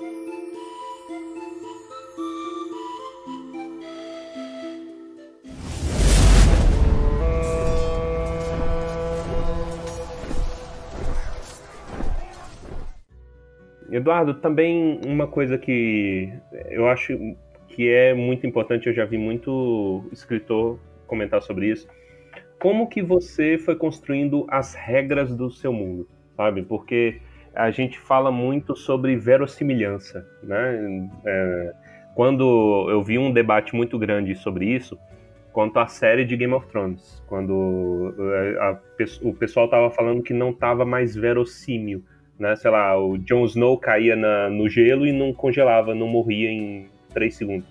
Uhum. E esse tipo de regra eu acho que faz muita diferença na fantasia. Faz bastante diferença, né? Porque você, é, de novo, você traça paralelo com a realidade. Como que foi se dando essa construção nos seus livros? Cara, é, é um trabalho difícil. Para mim foi um pouquinho mais fácil, porque eu joguei, sempre joguei RPG. E eu sempre fui fascinado com isso, né, cara? Quando você joga, aquilo te estimula a você fazer criação de mundos, criar porra, um, um panteão de heróis, criar suas leis, criar suas regras de magia e tal.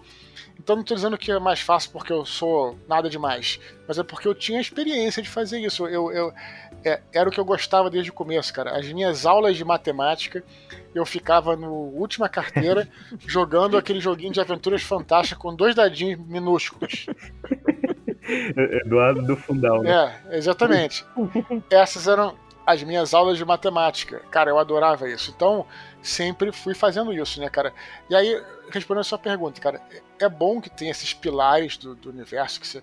mas uma coisa que é importante também é você, você viver essa história, né, cara? Você realmente aquilo ser orgânico, você as regras, né? Eu, por exemplo, é sempre que eu essas regras no caso do meu universo estão muito claras na minha cabeça, né? Por exemplo, sei lá, um, existem lá os, os deuses os deuses etéreos, né, que do planetário, eles não podem se materializar na Terra como os anjos fazem, a não ser que seja dentro de um, de um, de um, de um, de um vértice, né, que aí são áreas como se fossem anomali, anomalias planárias, eles não têm essa... Então essas coisas, cara, assim, sabe, é, é realmente o legal é você construir aos poucos, cara. No caso, eu acho que é, é até interessante, porque o Tolkien acho que fez antes, e a J.K. Rowling, né, foi fazendo ao longo da coisa, mas sempre tem que se manter uh, atualizado, assim, sempre estar tá com isso na cabeça, sempre saber o que você escreveu, sempre às vezes, às vezes reler os seus próprios livros, né, para você se manter, é, como você bem falou, cara, é um, talvez esse seja o único erro que o escritor pode cometer, que é quebrar essas regras. Agora eu vou até sair um pouco da fantasia e dar o exemplo da Star Trek, eu também sou fã de Star Trek. E aí sempre tinha essa história, né, cara? Uhum. A gente sabe lá que sempre você viu as coisas, você sabe que o cara não pode se teleportar para dentro da nave quando os escudos estiverem ligados, né? Os escudos eles repelem esse tipo de... Mas aí você vê, pô, de repente num episódio que isso aconteceu, na hora você pensa, pô, cara, tem uma coisa errada aí, né? E aí você vai, não, ah, ah, não, mas aí tem uma arma secreta que agora tá permitindo criar um criar um portal e tal, aí tudo bem, porque ele explicou. Entendeu? Aí tem um, tem um fator aí. Mas se não tivesse, a regra teria quebrado e fica inconsistente. E aí perde aquilo que a gente estava falando no início, não é a verossimilhança da, que leva você a acreditar no universo? Então, Hum. então você perder essas regras fica difícil, né? É o famoso retconning, né? Você vai, ret, vai metendo retcon na sua, na sua história. É, isso é, tipo, é muito trabalhoso, porque, por exemplo, chega um ponto que você, digamos que você inventa uma coisa que quebra a tua história completamente. Na J.K. Rowling, eu gostava de falar que o vira-tempo é o objeto mais imbecil já criado na história, porque era muito roubado. Teve que dar um jeito depois. Era uma coisa tão idiota, tipo, você, por muito que você voltasse pouco no tempo, fazia muita diferença, né? E alguém que fosse treinado. E pra quem que eles dão isso? Dão pra uma menina de 13 anos.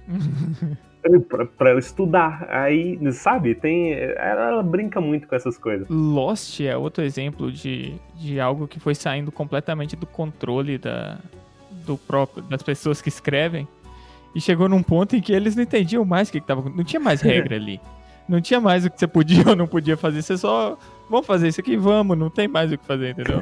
Você segue em frente. Eu acho que também porque Lost foi passando de mão em mão e aí você acaba tendo que lidar com alguma coisa que outra pessoa já trabalhou. Sim. É o que acontece muito com o HQ, que a HQ tá aí, o Superman é o mesmo Superman há sei lá Exatamente isso, concordo. quantos anos. Cada autor tem que trabalhar com ele de alguma forma. No Star Trek, do J.J. Abrams, que eu sei que o Eduardo não gosta, fez o quê? Ele rebutou a coisa para ele não ter que lidar com toda todo um universo já criado, toda um, uma história já contada. Ele vai lá e recomeça e a partir dali faz o que quiser, porque Você quer ver um exemplo disso aí que você falou também? No Star Wars Últimos Jedi. O- os caras basicamente criaram uma arma de destruição em massa e, e- e só roubando com hiperespaço. Porque, sei lá, parece que a ideia de hiperespaço é que você meio que dobrava, né? Você criava uma dobra. Eu acho que é parecido com Star Trek, não é? Eu não conheço tanto Star Trek. Eu acho que não fala, cara. Nos filmes originais não fala, não. Fica, fica no ar, assim, sabe? Não sei se depois querem falar ou em Uhum. outro lugar. O, nesse último filme, basicamente o que, que é? É o cara tá indo muito rápido naquela, naquela cena do Star Destroyer, que inclusive é maravilhosa. Só que Ah. é, é, o pessoal, tipo, deu margem pro pessoal perguntar, né? Por que que você não faz, sei lá, 300... nu- vamos pegar um número generoso, né? 300 Star Destroyers, bota, sei lá, é, Vant, né? Veículo não tripulado, e sai mandando a toda velocidade para destruir o universo. Não ia ter problema nenhum em Star Wars. Não precisava construir uma estrela da morte pra é fazer só isso. mandar um, um- Sei lá, pega uma TIE Fighter, pá, manda, acabou. Você explodiu a frota rebelde inteira, ou os rebeldes fazendo o contrário, né? Aí isso quebra, sabe? Isso é um problema que quando você tá mexendo com. com eu acho que o Eduardo citou um pouco, um pouco mais cedo como uma galera meio doida. É que a galera vai muito a fundo, cara. A galera, ela. Eu, eu entro nos fóruns do Reddit às vezes assim, e eu olho aquilo lá e falo, cara, não, Uhum. não dá. Não é possível alguém se dedicar tanto por tão pouco. Mas eles fazem. Os de Crônicas de Gelo e Fogo são uma coisa assim, cara, é, porque é, é, o, o clima lá é sempre pesado, né? Porque eles nunca sabem se vai lançar os livros ou não. Aí é sempre um pessimismo exagerado. E eles fazem muitas teorias. Aí, cara, tipo, tem teoria pra tudo que você pode imaginar. Que os caras fazendo análise do Tywin. Acho que uma das mais famosas que começou lá se eu não me engano, era do Tywin ter sido assassinado pelo Oberyn, sabe? Porque o Tywin, antes do Tyrion matar, ele tá no banheiro. Tá tendo uma crise no banheiro e tal, e aí eles falam que ele já tava morto, que ele tava envenenado. Começou no Red. o pessoal falando e tal, e caraca, não, não sei o que, não, legal. Mas tem umas que é muito mais maluca que isso, doentia. Aí é difícil. Você sofre com isso, Eduardo? Alguém já criou teorias loucas nas suas obras que você nunca nem cogitou? Cara, a pior, pior coisa nesse sentido foi um, um fanfic é pornô que criaram com os Ai, personagens. isso foi, isso foi, foi o que o pior, cara, que, que eu já vi, cara. Pior, pior, pior até no bom sentido, na verdade, porque eu acho um barato, assim, pessoa que escrevia fanfic, eu acho, na verdade, eu, eu falei assim, pior, coitado. De repente a pessoa tá me ouvindo, mas é isso aí, tem que, tem que, tem que fazer, mas, mas, mas, é, eu, mas a história mais engraçada que tem é essa, cara. Tem uma lei, se tá na internet, tem uma versão pornô. Claro, então já vemos aqui que o universo angélico não muda. Pois é. Não, mas olha só, mas, a- mas a teoria, vamos dizer assim, que, que, que eu acho que, que eu deixo aberto mesmo, é do final da Batalha do Apocalipse, né? O que acontece no final, que também não vou dar grandes spoilers aqui, é uma coisa que eu deixo aberto, acho que basta falar, falar isso, né? E, cara, o que eu recebo de e-mail, é gente, ah, como é que que aconteceu no final tal, e eu sempre falo, olha, agora é o momento de você né? Porque o livro inteiro, pelo menos Batalha, o livro inteiro ele, ele é sobre várias coisas, mas o principal é o livre-arbítrio. É a nossa capacidade de escolher. Os anjos, eles são super poderosos, mas eles não têm o livre-arbítrio. Nós humanos temos o livre-arbítrio, né? Uhum. Então, eu falo bastante sobre isso no livro e tal. E aí no final tem essa coisa de você, né, meio que completar. Não vou dar spoiler, mas eu meio que completar a história naquele, naquele ponto ali. E, é, e é, isso tudo se comunica com o livro inteiro. Mas às vezes eu recebo e-mail, o pessoal, ah, o que aconteceu, blá blá blá. E aí é, as teorias seguem, né? Eu acho interessante também isso. Porque não é bem teoria. Não é teoria, porque é, é- é a opinião da pessoa. E aquilo é pra ela participar mesmo, né, cara? Então tem essas duas coisas, né? Falei uma, dei uma resposta séria e outra resposta meio piada, que a história do pornô é bem engraçada mesmo, cara.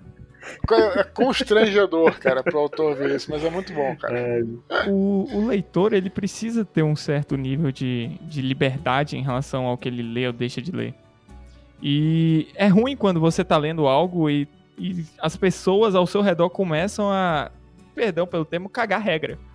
Mas você vê isso muito no meio nerd e por isso que muitas vezes é ruim.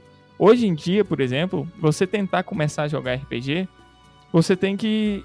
Hoje em dia tá começando a ficar mais acessível, mas era muito difícil, porque o pessoal, ele muitas vezes não sabia lidar com uma pessoa que estava começando a, a assim, se colocar em um mundo ou que via as coisas de forma diferente. valores, né? Sei lá, por exemplo, a gente pega aqui na- no lance da interpretação. Nada me faz deixar de acreditar de que os elfos da floresta do Tolkien são pagodeiros. Eduardo, a gente quer vender essa ideia pra todo mundo, que os, os elfos da floresta eles são é. Tem que deixar isso aí. É. Porque eles são muito malandros, velho. Os caras fazendo festa o tempo todo. Brincadeira tem hora. É, é isso daí. Tá escrito que ele não pode? Tá escrito que os orcs não têm AK-47? Não. Boa. Então, né, é aberta a interpretação. É lógico que tem certas coisas que são malucas, às vezes. Que o pessoal, às vezes, tenta forçar. Mas faz parte da humanidade. É, é, bom, é boa a discussão. É bom extrapolar e ver o que, que sai disso muitas vezes. Por mais que a gente saiba que, que é algo inviável ou alguma coisa do gênero. Principalmente quando a gente faz um podcast tipo o nosso, que tem um viés de humor muito forte. E se você ficar sempre preso no mesmo caminho, você não, não consegue. Você não consegue evoluir. E não adianta você chegar para uma pessoa que tá tentando começar a ler Tolkien agora e que não tem o costume de leitura, por exemplo, e transformar tudo em algo extremamente pesado e extremamente denso e afastar a pessoa. Eu não quero que as pessoas parem de ler, eu quero que as pessoas continuem lendo. Se tem uma parte do livro que às vezes é um pouco pesada e é mais densa, a gente tenta tranquilizar isso e fazer com que a pessoa realmente tenha vontade de continuar lendo. Mesmo que às vezes, poxa, talvez nessa situação aqui ela, ela, ela tivesse maior propensão a desistir da leitura. Mas a gente tenta tor- tornar isso um pouco mais leve e trazer isso para as pessoas que muitas vezes vêm através da comédia. Mas é muito diferente uma vez que você está em uma mesa, por exemplo, aqui que a gente está em uma mesa com, com o Eduardo, que criou um mundo que é muito importante pra gente, e você está numa mesa de bar fazendo piada. Então, muita gente não consegue ver essa, essa distinção.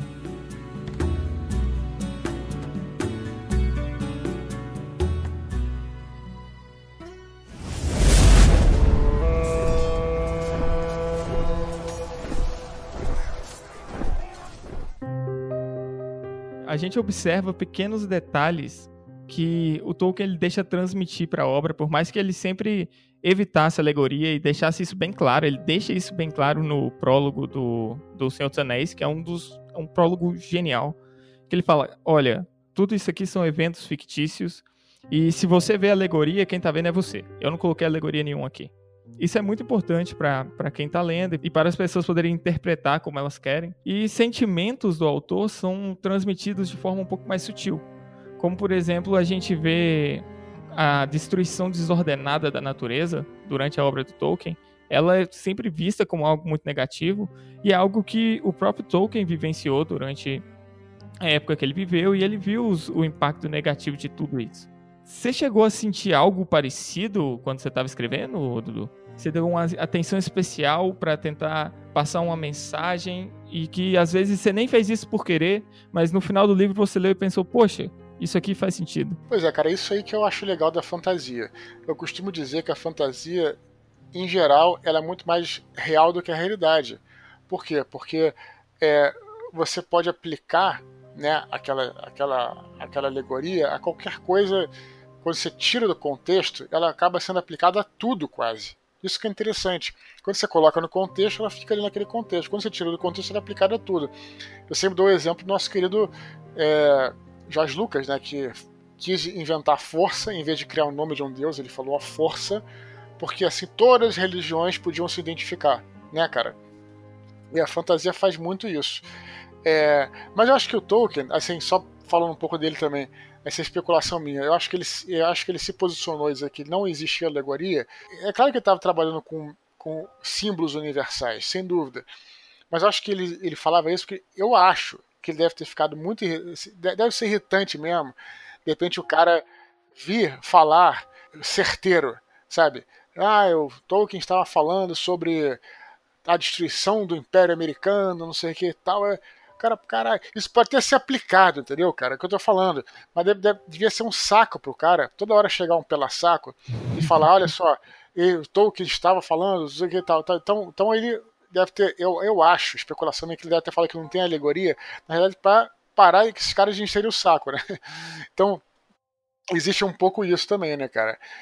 Porque na realidade, você não pode. É, e isso é muito presente também no, naquele 1984 do, do, do George Orwell também.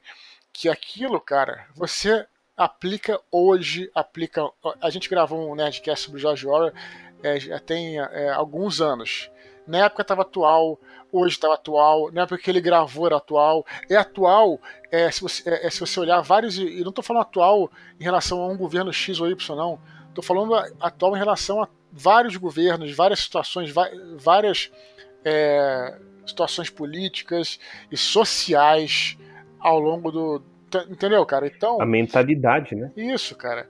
O bacana da fantasia da ficção científica é justamente isso: é você tirar do contexto e o pessoal poder aplicar. Né? E na verdade eu fico muito feliz quando isso acontece. Quando alguém fala para mim assim: ah, cara, é, não acontece muito no âmbito. No, no âmbito mais, vamos dizer assim, histórico, político, não acontece tanto não. Mas acontece muito no âmbito pessoal e social. De repente o cara falou, olha só, aquele personagem eu me identifiquei porque tinha mesmas é, questões que eu, sabe, cara? Isso é uma coisa quando gente, o autor escuta isso, a gente fica muito feliz, cara, porque é sinal de que a arte está cumprindo seu papel. Também não estou falando como se eu fosse um grande artista, não é isso. Mas a arte é isso. A arte é quando você, na verdade, consegue tirar suas conclusões daquela peça que a pessoa que o artista fez, né, cara? Caso contrário, você não vai tirar essa, uma conclusão de uma cadeira. Uhum. Ah, essa cadeira aqui, ela quer dizer tal coisa. Uhum. Mas, quando você, entendeu? Mas se você faz uma escultura e tem uma noção de querer fazer aquilo ali, a pessoa, ah, pô, isso aqui tem um significado, cara. Você tá entendendo? Então acho que a arte é um pouco isso. Não vou também entrar nessa discussão do que é arte, porque isso aí é, puta, é uma história longa, sabe? É, nossa, né? Mas é, eu acho fico feliz, cara, porque é sinal de que talvez tenha cumprido meu papel de alguma forma aí, cara. Isso, isso é algo Sabe? tão especial que, inclusive, eu comento quando eu falo das aulas de literatura no Brasil, que tem algo que me incomoda um pouco, que é o fato de que muitas vezes quando você vai fazer uma prova, você vai fazer uma prova de literatura e você tem que ler Memórias Póstumas de Brás Cubas. Aí você vai fazer a prova, você não vai na prova, a sua leitura e a sua interpretação não são relevantes. Uhum. É relevante que você prove coisas que já foram ditas antes novamente. Cara, e isso quebra muito o processo de leitura. Se eu tiver que provar algo, eu vou ler um resumo, vou lá e vou ver as partes mais importantes e, pô, acabou.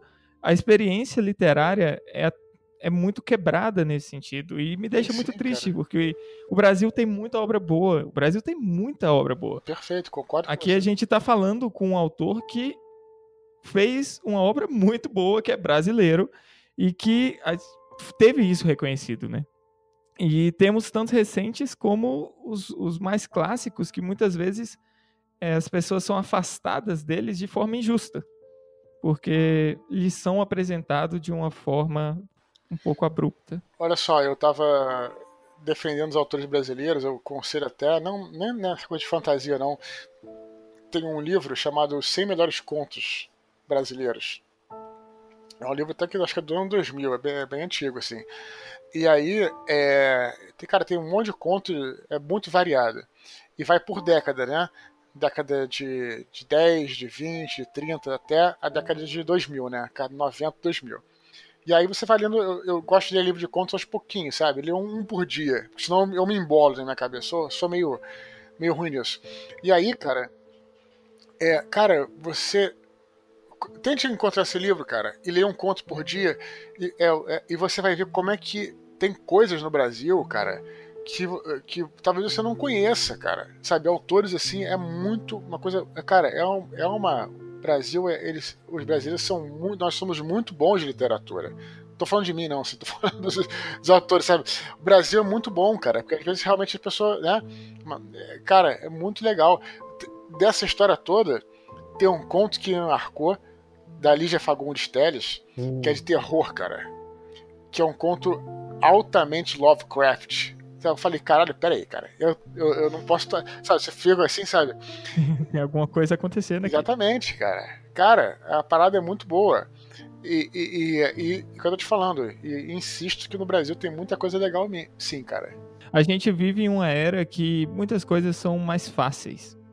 E, por exemplo, o Eduardo tá aqui com a gente é conhecido por ser muito aberto, tanto que ele está aqui participando do podcast, respondeu o nosso e-mail muito rápido, lidou com a gente muito bem. Obrigado novamente, Dudu. É bom a gente estar tá lendo um conteúdo e ter acesso ao autor de forma que você possa, pô, vou fazer, o que, que é isso aqui? Deixa eu fazer uma pergunta. Deixa eu ir ali no Twitter e fazer uma pergunta. Ou deixa eu ir ali no Twitter e fazer um elogio. Então, isso é muito bom. É algo que a gente está tendo agora e que é um estímulo a mais para esse para esse questionamento e para essa busca de interpretações pessoais, que eu pessoalmente é o que eu tento buscar muito na literatura. É, você poder conversar com o autor, né, cara? É, é, essa relação só, acho que vale esse parênteses, entre o autor e o leitor, é, eu acho que é algo sem precedente na arte, porque é, você tem por exemplo, se é um filme, né? O filme você vai olhar lá o, o ator, e aí o filme é, é uma, é uma junção do cara que é o diretor, que dirige, o cara que escreve, né, cara? Só que a literatura, o livro, só tem um cara, uma pessoa, que é o autor, né? E ele fala direto com o leitor, direto com o leitor. E não só ele fala como ele, aquela coisa que a gente falou mais anteriormente, ele dá as ferramentas e o leitor monta. Então isso cria uma cumplicidade, cara, sem precedente. Então quando Assim, tem, tem um amigo meu, o Ednei Silvestre, ele é repórter da Globo, já é um cara um pouquinho mais velho tal, e ele também é escritor. E ele fala, ele, ele fala assim, olha, olha só, eu, eu meu rosto é conhecido quase no, no, Brasil, no Brasil inteiro, às vezes em todo lugar do mundo. Cara, quando a pessoa vem falar comigo, ah, parabéns, seu trabalho como jornalista e tal. Quando a pessoa vem falar e vai dar parabéns pelo escritor, que ela leu o seu livro, a relação é completamente diferente. Parece que é uma relação muito mais. A relação de repórter é mais superficial. Nada contra, não estou nem falando mal disso, mas assim, quando você lê o livro do cara, cara, você. É como se, pô, cara, você tivesse uma relação de cúmplice ali com. Então o cara vem e fala com você, já, vocês fazem parte de alguma coisa, está entendendo? Então isso que eu acho bem bacana, assim. E aí você falou do, do Twitter, né, essas ferramentas que hoje em dia você pode estar em contato com o leitor, eu acho que isso só estimula mais a galera a ler, eu acho, sabe? Sim, é uma coisa sem precedente mesmo, cara. A gente é muito privilegiado nesse sentido. É, poder ver uma obra sendo escrita, poder ver a mente do autor. Olha só esse podcast, por exemplo, os podcasts que você faz no Desconstruindo né? Você poder falar um pouco dos seus insights e o pessoal tem uma relação que às vezes sente que te conhece pessoalmente, né? Você tá falando para essa pessoa. Isso é muito legal.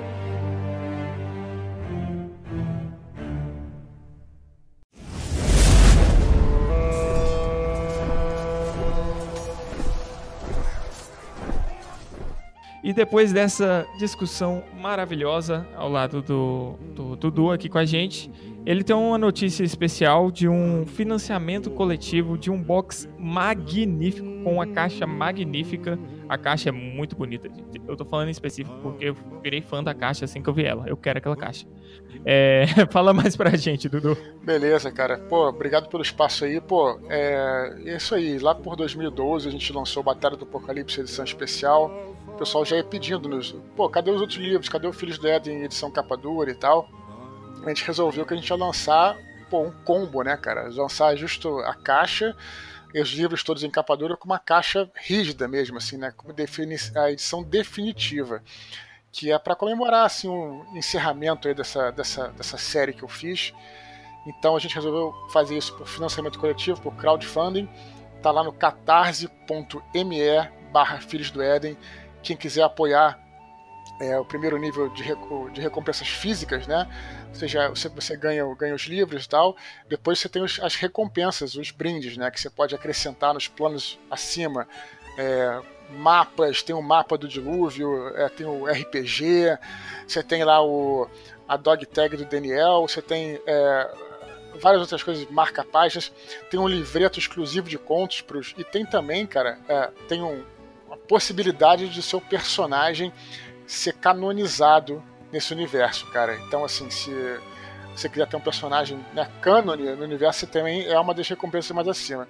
Mas se você não quer nada disso também, você fala, ah, eu pô, comprei os livros lá, eu já comprei, não quero me desfazer da minha coleção, tô feliz com meus livros. Mesmo assim, cara, a gente tem um nível é, é, básico que é de 15 reais. Se você for lá ah, cara, tô sem dinheiro, poxa, não quero comprar caixa, não me, não me importei e tal. Beleza. Pô, se, se você já leu alguns algum livro meu em algum momento e aquele livro te tocou de alguma forma tal, pô, vai lá, cara, contribui com 15 reais, você já ganha um e-book lá, você ganha o acesso a você conhecer um pouco mais sobre, sobre os meus livros e tal. Então, com 15 reais você já pode ajudar e para você faz pouca diferença, pra gente faz muita diferença pra gente poder financiar esse projeto, né, cara? Pra gente poder chegar ao final e transformar essa caixa em realidade, cara. Então, convido a todos a participar. Dúvidas, tô respondendo tudo em todas as redes sociais, eu tô indo dormindo, respondendo tudo que eu posso. Então, cara, muito obrigado aí por tudo aí, cara, e valeu. Espero que vocês do podcast se empolguem. E é isso, cara. Valeu uhum. mesmo vamos lá. E é bom porque o, o, nível mínimo aqui, você sai com algo, né? Muitas Isso. vezes o, o nível inicial dos, dos financiamentos coletivos, você só recebe uma menção. Que você realmente recebe um e-book, você recebe o nome. É legal. É, realmente vai lá e dê uma forcinha. Ok, vamos aqui. Vamos agora então para os comentários finais desse podcast maravilhoso. Uh, vamos começar aqui então com Torres. No momento em que veio a confirmação, vamos gravar com o Eduardo Spohr, eu fiquei igual o Troy de Community, cara, o olho arregalado, travado, falei assim, meu Deus, eu, eu isso, isso tem que ser a melhor coisa da vida, velho. Vamos, vamos dar um jeito aqui. Uh, no community, o Troy conhece o, o LeVar Burton, que é o, o, o George LaForge do, da nova geração. E quando ele conhece o cara, ele é muito fã do cara, ele trava e não consegue falar nada. Ele fica lá na frente dele parado, não consegue nem dar oi. É, e aí depois mostra na cabeça dele. Aí ele fala assim: eu, eu não queria encontrar ele pessoalmente, eu só queria uma foto. Você não pode desapontar uma foto. ele gritando desse jeito. Mas, cara, foi sensacional. Eu queria agradecer de coração, Eduardo. Foi muito bom esse bate-papo, viu? Muito legal mesmo. Pô, cara, valeu, cara. Obrigado por me receber aí, por abrir essa, essa, essa possibilidade, dar a oportunidade. E é isso, cara. Galera, fica ligada aí, porque vamos. É sempre bom falar sobre Tolkien, mundo de fantasia. É muito legal, cara. Valeu mesmo.